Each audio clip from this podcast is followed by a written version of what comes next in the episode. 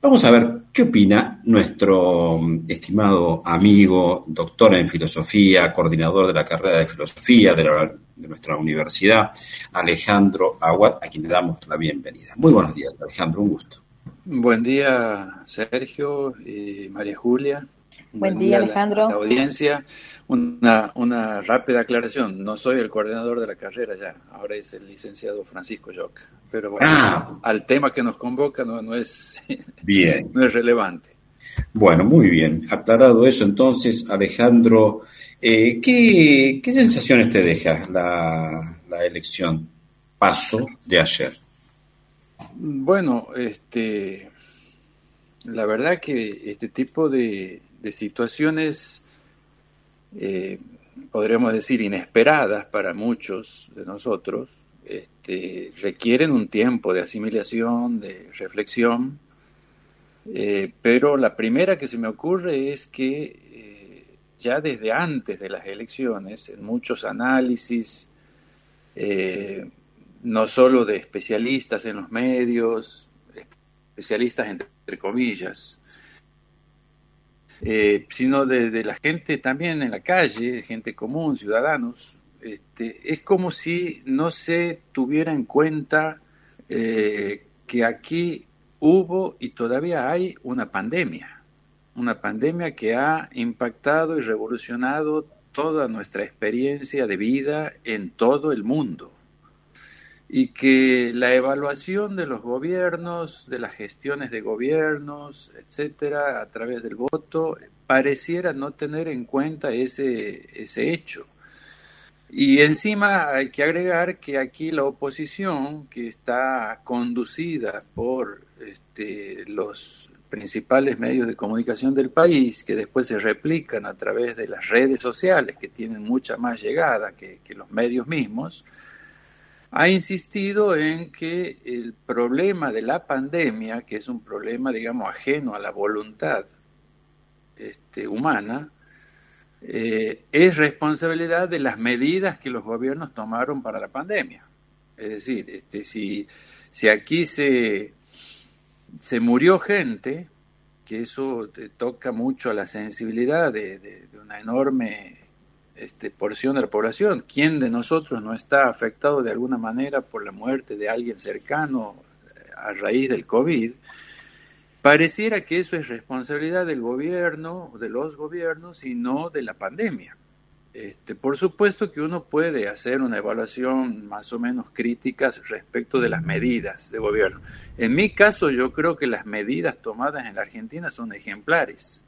Y si no se pudo actuar antes es porque o no había vacunas o porque este, la, la codicia y avaricia del capitalismo en los países este, dominantes en el mundo acaparó las vacunas, etcétera. O sea, yo no hago la misma evaluación de la gestión de la pandemia que hacen los, los opositores. Yo creo que fue una excelente gestión y a la vista está que somos uno de los países, o sea, si nos remitimos a los datos, con mayor cantidad de vacunas aplicadas, en el caso de la provincia también.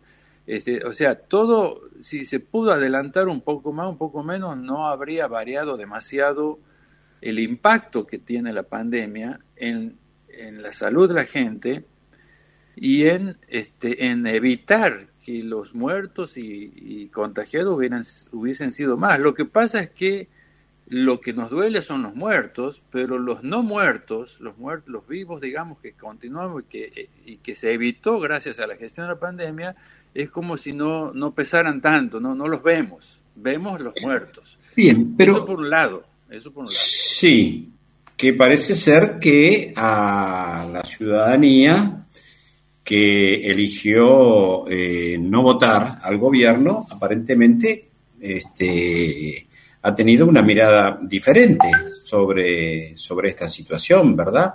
Quizás ha, ha considerado otros aspectos como más importantes de los efectos de la pandemia, como la cuestión económica. Exactamente, claro. Quizás.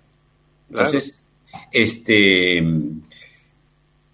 Vos, vos eh, en, tu línea de análisis, como vos decís, esto merece un tiempo mayor de reflexión, pero en tu línea primera de análisis incluís la posibilidad de un voto castigo o hay algo más?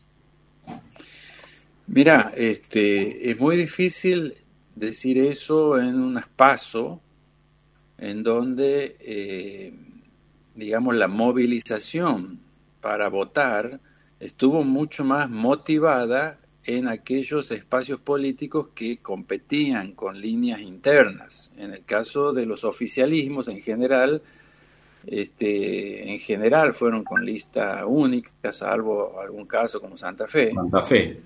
Este, pero en general la motivación para votar se da mucho más en el caso donde hay competencia.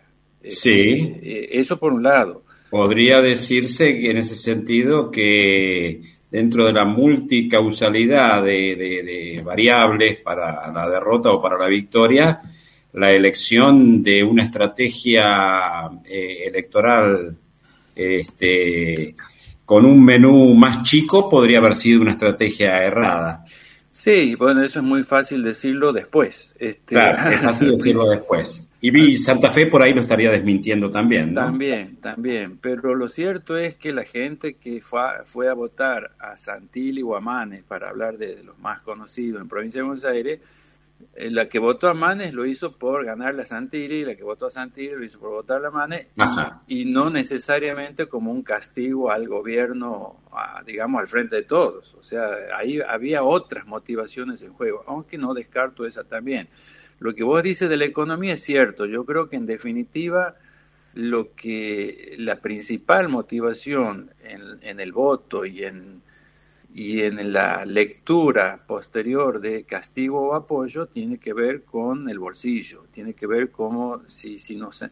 Ahora, en esa evaluación yo, creo que no se tiene en cuenta la pandemia. O sea, este, la mayoría de los análisis que uno escuchaba de los economistas en los medios hegemónicos a nivel nacional desconocía por completo el impacto de la pandemia y hablaban solamente de medidas como si fueran pero es como que pero es como que mm, los economistas eh, ya tienen posiciones políticas ideológicas tomadas, ¿no?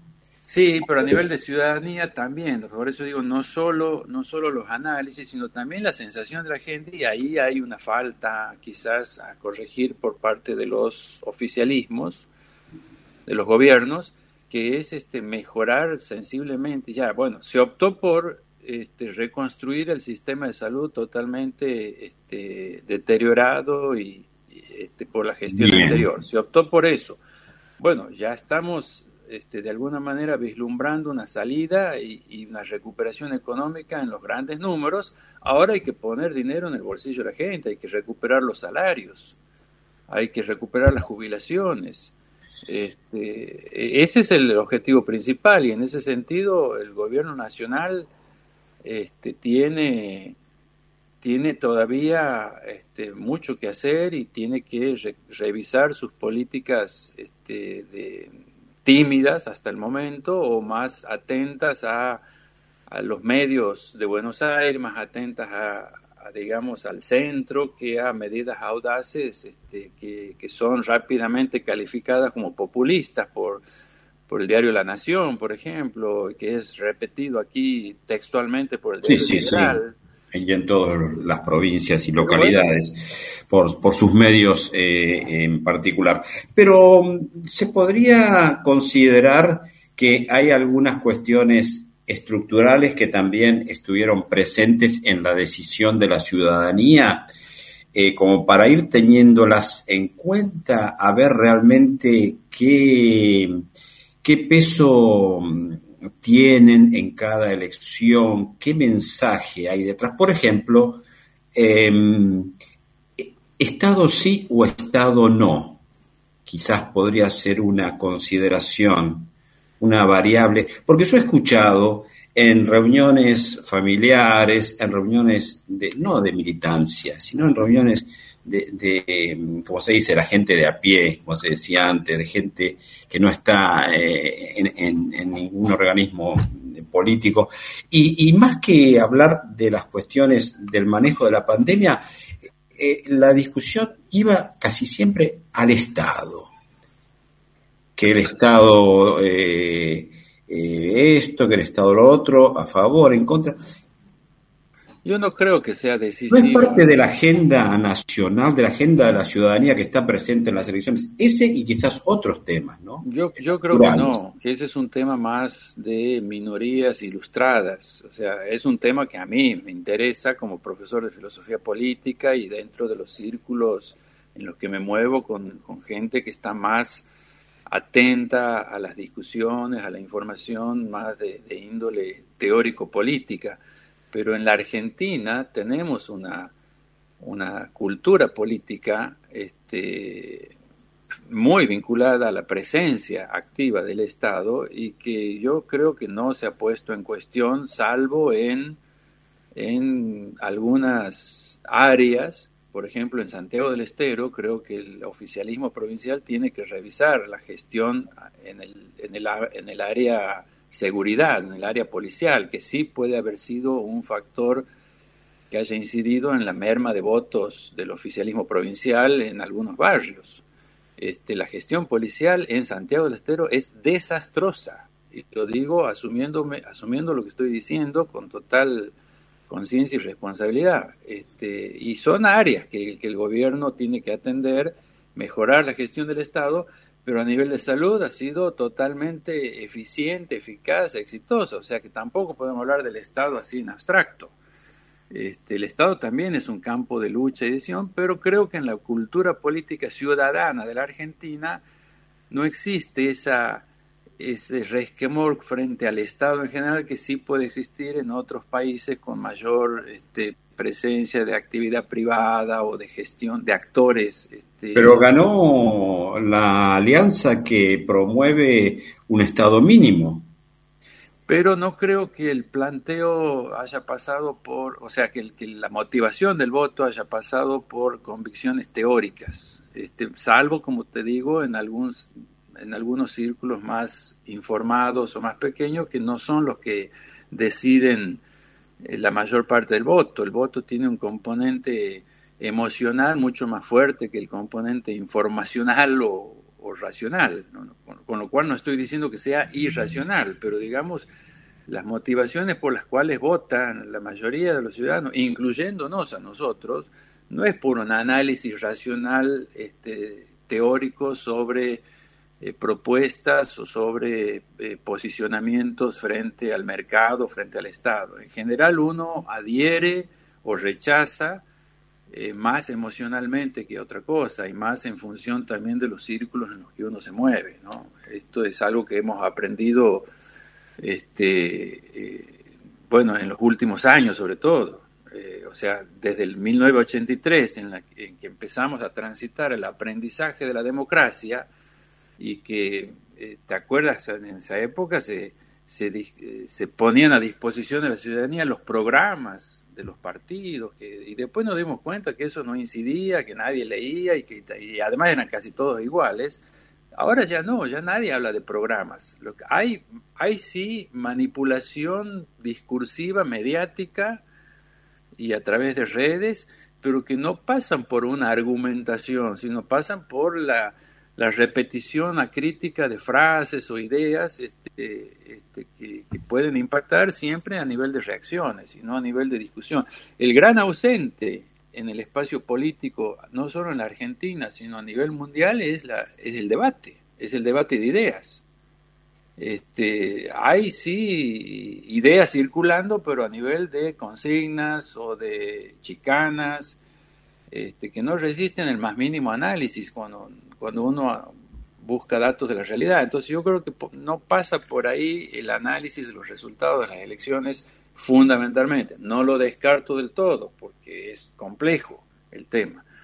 Pero no creo que esto haya sido una cuestión Estado o anti-Estado, digamos, la discusión fundamental en estas elecciones.